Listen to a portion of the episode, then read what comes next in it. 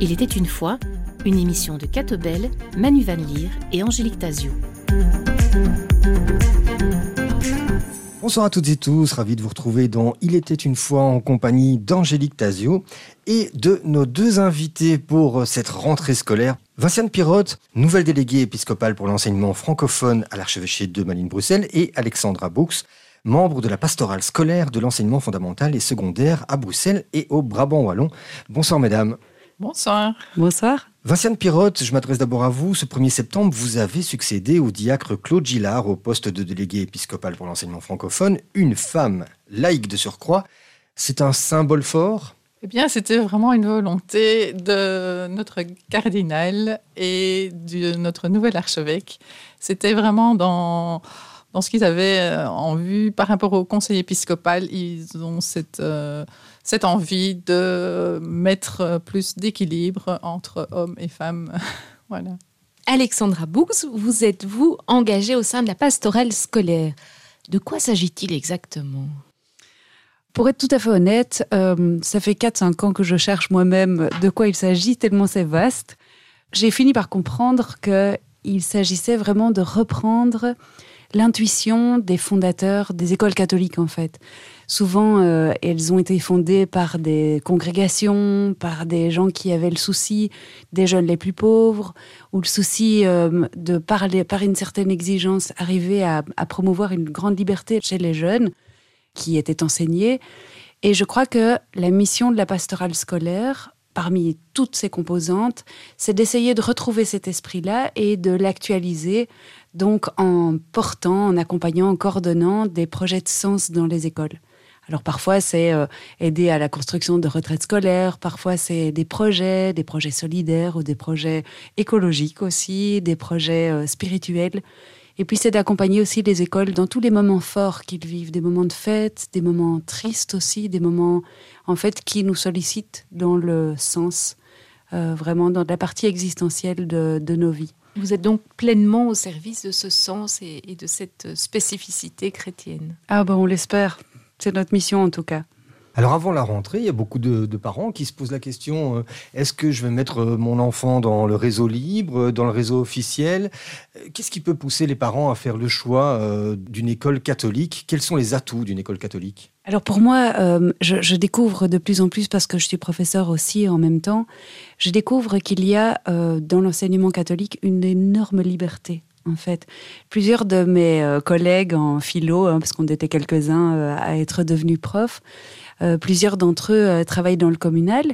Et je me suis vraiment posé la question, je me suis dit, mais qu'est-ce qu'on a en plus ou en moins par rapport au communal, et enfin à l'officiel, quoi.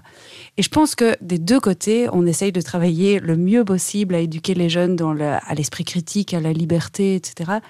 Mais ce que je sens et que j'aime profondément dans l'enseignement catholique, c'est qu'il y a un espèce de vent de liberté qui permet aux profs de prendre parfois des initiatives dans l'ordre du sens.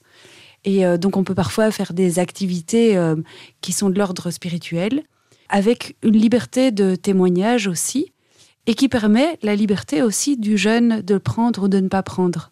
Et c'est ce que j'aime dans l'enseignement euh, catholique. Vinciane Pirotte et Alexandra Bux, comment définiriez-vous les priorités de l'enseignement catholique? Quelles sont-elles pour vous? Au quotidien, euh, porter les, missions de, l'école chrétienne et surtout les, vivre, que les, valeurs soient en lien avec l'Évangile, en lien avec euh, tout ce qu'il a pu euh, nourrir et apporter, et qu'on puisse amener ça au quotidien dans ce qu'on vit avec la jeunesse. Et donc c'est très large, hein, euh, puisque cela englobe euh, pas mal d'aspects différents.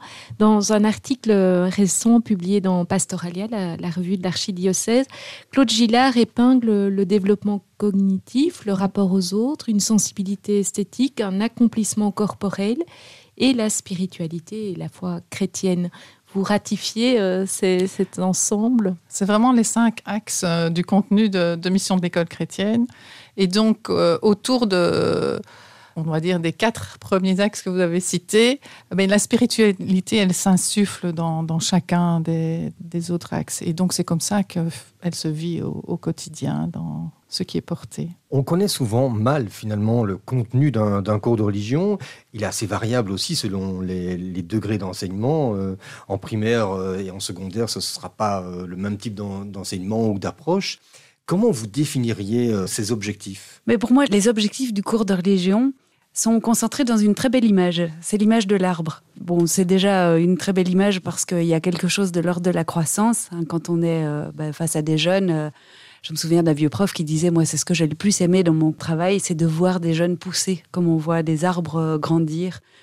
Et cette image de l'arbre, elle part de l'enracinement. Donc il y a vraiment une idée de transmettre des racines et quelque chose qui va permettre aux jeunes de tenir dans les tempêtes, mais aussi de tenir dans un monde en transition, dans un monde où beaucoup de choses changent. Donc elle part des racines, du terrain même où se trouvent les jeunes. Et je crois que c'est vraiment ça, hein, c'est accompagner les jeunes dans ce qu'ils vivent, le terrain d'où ils partent, et puis faire grandir quelque chose. Et ce quelque chose, ça a vraiment trois branches. On avait évoqué les cinq axes, donc la mission des écoles chrétiennes, mais ici, dans chaque cours de religion, plus spécifiquement par rapport à l'école, c'est l'axe culturel, l'axe existentiel et l'axe spirituel. Et quand on est dans un cours de religion catholique, bah, c'est lié au christianisme. Et ça se tient vraiment. Moi, je trouve que le cours de religion, c'est vraiment le cœur de ces trois, de ces trois grandes branches, en fait. Et alors, euh, bah, ça correspond un petit peu finalement à, un questionnement. Par exemple, aujourd'hui, euh, on se trouve face à des jeunes euh, qui ont très très peur de l'effondrement, qui ont très peur de faire des projets puisqu'ils sont dans un milieu très anxiogène qui a l'air de leur couper les ailes en disant de toute façon, est-ce qu'on sera encore là dans 20 ans? Est-ce que notre Terre sera encore là? Donc là, on part de quelque chose de très existentiel. Et puis, il y a vraiment quelque chose de culturel à transmettre parce qu'en réalité, la peur de l'avenir, c'est quelque chose de très ancien euh, qui est reparu euh, à chaque millénaire et, finalement la peur du futur et les moyens, se donner les moyens d'avoir un beau futur, c'est quelque chose qui est très vieux et on peut trouver tellement de ressources. Par exemple, l'écologie, elle se trouve déjà dans de tas de ressources, par exemple monastiques. Les, les monastères ont déjà une cultivé la sobriété joyeuse, une sorte d'écologie intégrale, etc. Donc là, on est dans le culturel. Et puis, effectivement, il y a des ressources de la foi. Et là, aujourd'hui, on a une très belle époque parce que on ne se limite plus à la foi chrétienne, mais on s'aperçoit qu'il y a vraiment un terreau dans chaque religion et que dans, c'est très très beau de voir tous les axes, puisqu'on parle ici d'écologie, euh, tous les axes d'écologie qu'il y a dans l'islam, dans, le judaïsme, dans le christianisme et dans les traditions euh, plus orientales et bien d'autres. Et donc, on se retrouve vraiment à un cours qui, quand on parlait de liberté tantôt, a la liberté vraiment de d'épouser tous ces, domaines-là. Là, j'ai pris l'exemple de l'écologie, mais on pourrait le faire dans tant d'autres euh, domaines. Et c'est ce qui est proposé aux profs de religion pendant les six ans, c'est d'aborder douze thématiques différentes. Ça peut être euh, la, traverser la souffrance, ça peut être euh, retrouver les racines de la spiritualité, ça peut être la liberté, le bonheur, le rapport au monde, etc. Et le rapport aux autres, bien sûr. Bien sûr. Avec l'objectif final, la finalité, c'est toujours de construire du sens pour le jeune et pour nous-mêmes. Enseigner quelque chose qui n'a pas de sens, ça ne va pas euh, apporter non plus quelque chose aux jeunes. Et donc, c'est vraiment ça. Je dis toujours à, mes étudiants, et d'ailleurs, s'ils nous écoutent, euh, ils se diront Ah, j'ai déjà entendu. Euh, je dis toujours si ce que vous avez fait avec eux n'a pas à un moment donné un impact dans leur vie d'adolescent ou de jeune adulte, eh bien, vous avez un petit peu raté le coche. Et donc, voilà, il faut qu'à un moment donné, ils se disent Ah oui, ça, je l'ai on en a parlé au cours de religion, on l'a travaillé, on y a réfléchi ensemble, on a dégagé des, des pistes. Et donc, c'est vraiment un cours où le sens doit être euh, à l'intersection de tout ce qu'Alexandra euh, vient, vient de dire. Et Alexandra, pour euh, illustrer pleinement le sens, vous n'hésitez pas à inviter des témoins hein, dans vos classes. Oui, parce que moi, personnellement, je n'ai pas retenu tout, et peut-être je n'ai retenu qu'une toute petite chose ou certaines petites choses de, de l'école telle que je l'ai vécue. Mais chaque rencontre, je m'en souviens, quoi. Les personnes, en fait, c'est fou la, transmission, elle passe essentiellement par des personnes. Et alors aussi, les témoins ont une liberté, une plus grande liberté que le professeur. En fait, ils arrivent, ils sont tout frais, euh, ils peuvent dire les choses, et puis après, les élèves gardent leur liberté par rapport aux témoins, et ils n'ont pas une continuité pédagogique euh, et puis une série de, de, règles déontologiques aussi, qui leur permet d'être très libres et d'être plein de fraîcheur. Parce que finalement, à y réfléchir, il y a dans le cours, par rapport à tout ce qu'on vient de dire, il y a énormément de transmission. Alors il y a les textes, qui sont le socle vraiment de ce qu'on donne, et puis il y a les personnes. Et je suis pas loin de me dire que finalement, quand Saint Jean dit le Verbe s'est fait chair, mais c'est vraiment il y a parce qu'il y a une unité profonde entre les textes, donc la parole, le Verbe, et la personne qui l'apporte. Quoi. Donc ça se vit beaucoup. Et les jeunes, en plus, ils sont super contents de voir des témoins euh, âgés. Par exemple, c'est l'occasion de faire de l'intergénérationnel, puis jeunes, et puis de différentes euh, professions. Vous parlez de transmission. Une des forces du cours de religion, c'est aussi de fonctionner beaucoup dans le dialogue, dans l'échange, ce qu'on va peut-être moins trouver sur certaines matières. Oui, c'est un cours qui permet vraiment aux jeunes de s'exprimer et c'est à nous à justement essayer que tous aient l'occasion de s'exprimer parce que c'est là qu'ils vont pouvoir s'enrichir des différences c'est important de leur donner la parole euh, et de trouver euh, voilà, de différentes manières pour que ce ne soit pas répétitif d'une fois à l'autre. Mais au fond, Vinciane Pirotte et Alexandra Boux, en quoi le cours de religion se distingue-t-il du catéchisme? Le catéchisme, c'est euh, faire des chrétiens. Dans le cadre d'une église, c'est transmettre la foi. Tandis qu'ici, dans un cadre scolaire, c'est vraiment transmettre un enseignement, une matière, une théologie, une connaissance qui permettent de se situer librement. Il y a une phrase que j'aime beaucoup qui dit Pour critiquer, il faut connaître. Et pour connaître, il faut aimer. Et je pense que c'est vraiment ce qu'on est appelé à faire quand, en tant que prof de religion. Pour permettre une critique juste et ajustée de la part du jeune, c'est enseigner une matière. Et ici, il y a un trésor de matière au niveau de la connaissance du christianisme, de la connaissance des textes, de la connaissance de la Bible, de la lecture des textes religieux, et pas seulement dans la foi chrétienne, mais aussi dans les autres euh, spiritualités, afin que les jeunes qui l'ont entendu de la manière la plus juste possible puissent, euh, de façon ajustée, euh, la critiquer. Mais il ne s'agit donc pas de faire à tout prix des disciples, coûte que coûte. Ah non, mon Dieu. Sinon, si on était très bon professeur, le monde entier serait chrétien. Et pour vous, Vinciane Pirotte? Le cours de religion catholique, c'est un cours confessionnel dans le sens où il se réfère à la foi chrétienne dans la tradition catholique. Il propose en fait de travailler l'intelligence de la foi chrétienne, sa cohérence et euh, l'éclairage apporté par la foi chrétienne aux grandes questions humaines. Et donc, bah, l'élève va pouvoir, en lien avec son rapport à la foi, il va pouvoir prendre une position euh, personnelle. Donc, autrement dit, l'enseignant a tout un support euh, théologique derrière lui pour, pour l'aider dans cette euh, tâche euh, quotidienne. Voilà, c'est pour ça qu'il faut cette, euh, cette formation théologique et cette connaissance biblique pour pouvoir partir justement du contenu de la, foi chrétienne pour pouvoir l'enseigner à partir de, de, qui on est. Alexandra Boux et Vinciane Pirotte, en vous écoutant, on comprend toute la richesse euh, de ce cours. Et malgré cela, aujourd'hui, et on le voit dans, l'actualité, si on, on, suit un peu l'actualité politique, que dans l'enseignement officiel, ce cours est en danger. Est-ce que ça, c'est quelque chose qui vous fait réagir au quotidien? Oui, au niveau de l'instance pour le cours de, religion, c'est vraiment un point d'attention euh, sur lequel on travaille euh, depuis de, nombreux mois. Et donc, on est en lien avec le, monde politique pour euh, essayer de, comprendre pourquoi ils veulent supprimer cette heure. Alors, si c'est d'un point de vue organisationnel ou parce que ça coûte de l'argent, pour moi, c'est pas valable comme argument.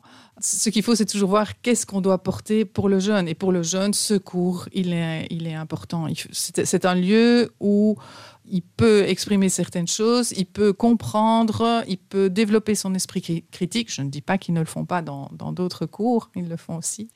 Mais si on leur supprime euh, justement ce, cours-là, eh bien, pour certains jeunes, ils ne trouveront pas un autre lieu pour pouvoir développer euh, leur esprit critique et s'exprimer.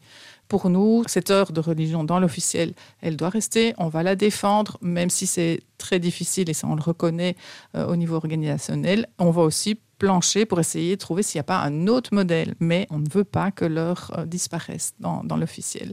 On parle d'une deuxième heure de CPC, mais on n'est pas du tout contre. Donc effectivement, on peut euh, avoir cette heure de cours philosophique et citoyenneté en plus, mais il faut le trouver ailleurs dans l'horaire. Euh, Donc c'est toujours au choix finalement, c'est au choix des parents, des élèves, mais quand on regarde un peu les chiffres, actuellement, on voit que le choix des parents continue à se diriger vers, majoritairement en tout cas, vers le cours de religion. Donc cette demande, elle vient pas des parents. Je ne pense pas qu'elle qu vienne des parents, puisque voilà, ils ont le choix, ils continuent à choisir euh, le cours de religion catholique.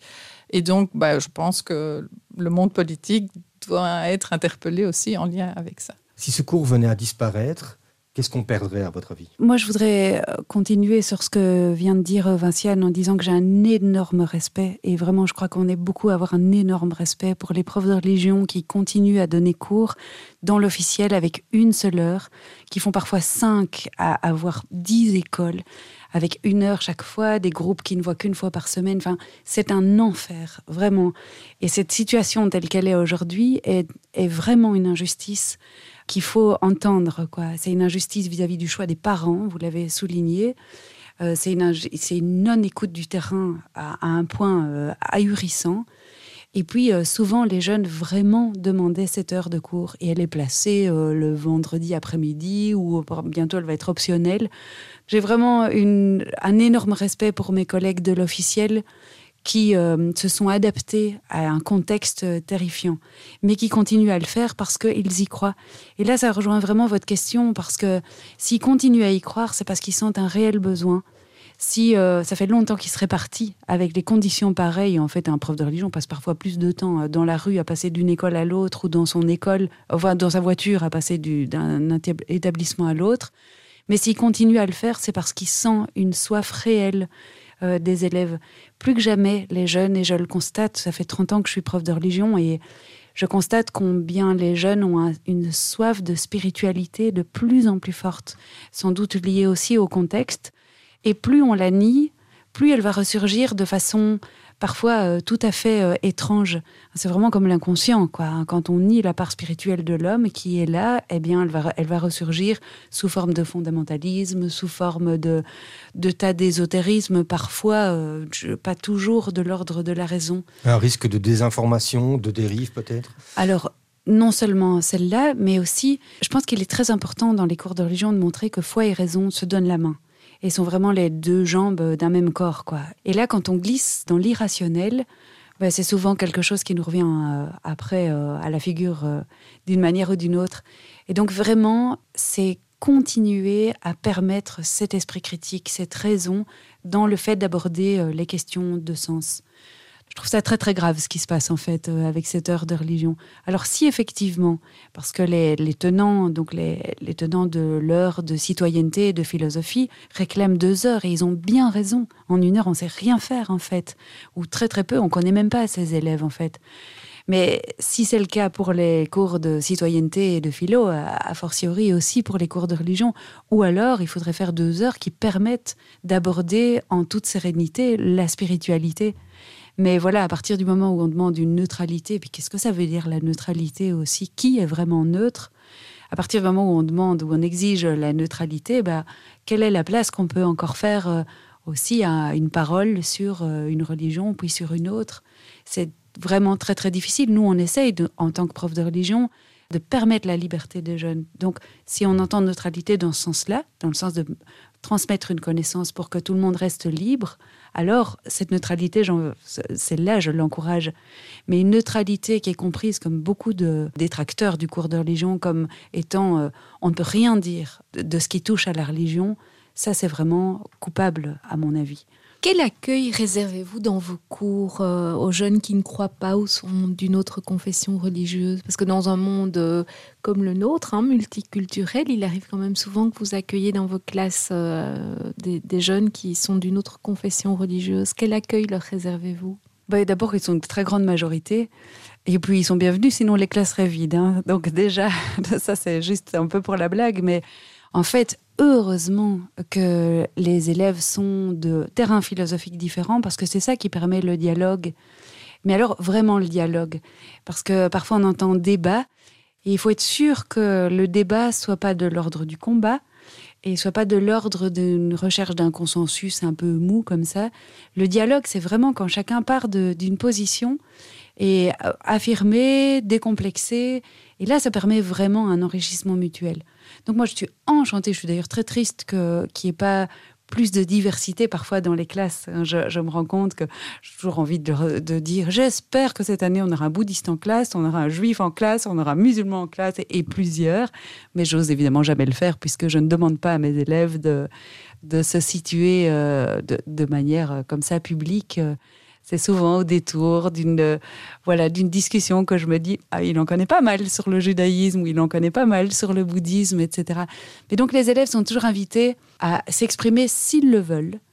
Et euh, les questions de spiritualité les intéressent beaucoup et de religion en particulier. Depuis quelques années, on, parle beaucoup du pacte d'excellence, hein, de, de réforme des rythmes scolaires. Quel regard portez-vous toutes les deux sur ces réformes? Personnellement, euh, moi je pense qu'il faut effectivement euh, avancer et qu'il faut euh, renouveler certaines choses dans, dans l'enseignement. C'est vrai que le rythme qui est imposé est lourd, mais quand on voit la réalité d'aujourd'hui au niveau de notre société, l'enseignement actuel ne correspond plus aux besoins de, la jeunesse. Donc moi, je suis vraiment pour euh, ce pacte pour un enseignement d'excellence. Je suis pour le tronc commun. Et j'ai envie de donner comme message, c'est il faut y croire. Il faut y croire qu'on va arriver petit à petit à justement améliorer notre enseignement grâce à tout ce qui a été euh, pensé et ce qui va être euh, porté à travers ces, ces réformes. Ça prendra du temps on va faire des erreurs, il faudra peut-être faire des petites euh, marches arrière ou des, aménagements, mais on ne peut pas rester dans le système actuel. Il faut avancer vers quelque chose de nouveau qui est pensé en lien avec notre société, avec tout ce à quoi les jeunes sont confrontés et qui n'est pas intégré pour l'instant dans notre mode d'enseignement. Actualiser les modes d'enseignement, pour revenir au cours de religion, euh, je voyais dans le, dernier journal euh, dimanche, vous disiez, Vinciane Perrotte, que le programme du cours de religion va être également actualisé. On sait qu'il y a un référentiel euh, qui n'est pas encore très ancien. Est-ce que ça demande quand même d'être revu assez régulièrement? Oui, donc le référentiel, il date de 2017, mais c'est vrai qu'il y a des choses qu'on pourrait déjà réactualiser. Par contre, au niveau des programmes, donc le programme du fondamental en lien avec le, tronc commun est quasi terminé. La réécriture est terminée. Il y a déjà des années pour lesquelles il est, mis en place. Et pour le secondaire, eh bien, ça démarre là maintenant. Il y a une équipe euh, qui se met en place pour la réécriture du programme du, secondaire de nouveau pour qu'il soit en lien avec euh, le modèle de société aujourd'hui et les jeunes qu'on a en face de nous. Quand vous dites une équipe euh, se met en place, euh, ça représente combien de personnes pour réécrire un, programme comme celui-là?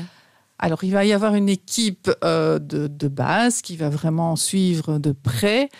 essentiellement, ce seront des conseillers pédagogiques qui feront partie de cette équipe, mais ils veulent ouvrir, que ce soit pour de la relecture ou pour apporter certaines choses, à des directions, à des professeurs, ouvrir aussi à des enseignants de tous les, tous les niveaux. Donc ceux qui seront dans le tronc commun, mais ceux qui seront dans l'après-tronc commun. Et d'autres personnes qui, pourraient, voilà, en fonction de ce qui va être mis en place, il y aura des, des intervenants extérieurs qui feront partie d'une équipe plus large, donc qui ne seront pas je dirais, à la manœuvre toutes les semaines, mais qui participeront à la réécriture. Quels sont euh, les liens de, la maison diocésaine où vous êtes et, et le CEGEC, euh, le secrétariat général de l'enseignement catholique? Chaque diocèse fait partie aussi du CEGEC et donc, par exemple, en tant que euh, délégué épiscopal de chaque diocèse, on intervient aussi au niveau du conseil d'administration, au niveau de l'Assemblée générale et encore euh, différents lieux où euh, on est présent. On dit souvent que le métier d'enseignant est le plus beau métier du monde et dans nos auditeurs, il y a peut-être des gens qui voilà, se sentent la fibre justement pour l'enseignement Si on se dirige vers le, cours de religion, qu'on a envie d'enseigner ce, magnifique cours, quel est le parcours idéal finalement pour y arriver? Donc il y a énormément de diversité au niveau de la, formation initiale quand on prend justement les étudiants du CDR. Euh, donc, je dirais, toutes les formations initiales peuvent mener. Il faut un titre pédagogique et puis il faut faire cette formation cette année de master en didactique de l'enseignement religieux qui peut se faire à l'UCL, mais aussi dans différents instituts. Dans chaque diocèse, il y a un institut de, formation. Et que diriez-vous à, ceux qui hésitent encore un peu euh, à passer le pas euh, Que leur diriez-vous pour les inciter à vous rejoindre? De nouveau, s'ils aiment, aiment la jeunesse, s'ils aiment le monde de l'enseignement ou s'ils ont envie de, le, découvrir, mais n'hésitez pas, venez. Euh, c'est vrai que ça demande euh, beaucoup de, temps et d'organisation pour pouvoir démarrer dans l'enseignement et en même temps se former. Mais bon, on laisse une certaine latitude. La formation peut s'étaler sur cinq ans. En général, la majorité des personnes le font en deux ou trois ans. Donc on peut concilier la, vie familiale, euh, la vie professionnelle et la formation. Et puis, bah, il y a l'entraide euh, entre, euh, entre collègues. Mais vraiment, aimer ce lien avec la jeunesse, avoir envie de leur apporter quelque chose et de découvrir qui sont les jeunes qui vont porter le monde de demain. Alexandra, pour vous? Ah oui, pour nous, c'est toujours un vent de fraîcheur dans une école quand des personnes viennent euh, d'un autre monde, hein, comme euh, Vinciane, toi qui étais kiné, puis qui arrivait pour dépanner, puis qui est devenu un prof de religion, et puis délégué épiscopal. Je ne dirais pas que tout le monde est appelé à ça, mais euh, quand des personnes qui ont quitté parfois les jupes de l'école, parce que donc voilà, quelques enseignants comme moi n'ont jamais quitté les jupes de l'école en fait. On est passé de l'UNIF à devenir prof. Et il nous a manqué parfois un petit parcours par l'extérieur, en fait. Et donc, moi, j'ai vraiment, j'encouragerais euh, non seulement tout qui aime la jeunesse, mais tout qui aime aussi euh, la transmission et la transmission de sens, et puis qui a envie de s'amuser aussi, et puis de voir grandir des jeunes, et puis de les voir évoluer, euh, ceux qui ont envie de s'émerveiller. Vraiment, ben, venez, c'est un beau métier pour ça.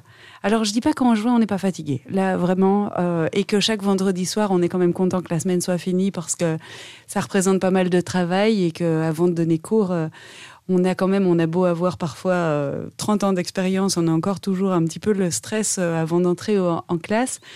Mais c'est vraiment de la plupart du temps, deux minutes après, on est devant et on se dit devant la classe et, au milieu de ces jeunes et on se dit mais là je suis en train de faire un travail qui s'associe à la fois au travail euh, du berger, au travail de l'acteur, au travail euh, de la maman à certains moments, de l'assistant social, euh, du prof, du maître, de l'enseignant. Et on comprend, ben là je vais parler en tant que chrétienne, mais on comprend que le Christ soit fait enseignant, quoi. Vraiment, c'est un très très beau métier. Alexandra Boux et Vinciane Pirotte, un tout grand merci d'être venu nous partager votre regard sur l'enseignement, d'avoir parlé aussi de ses préoccupations par rapport aux cours de religion. On vous souhaite une très belle rentrée, une très belle rentrée à toutes et tous. Merci Angélique Tazio d'avoir préparé cette émission et merci à tous pour votre fidélité. Ah, il était une fois. Très bonne soirée. Au revoir. Au revoir, et merci.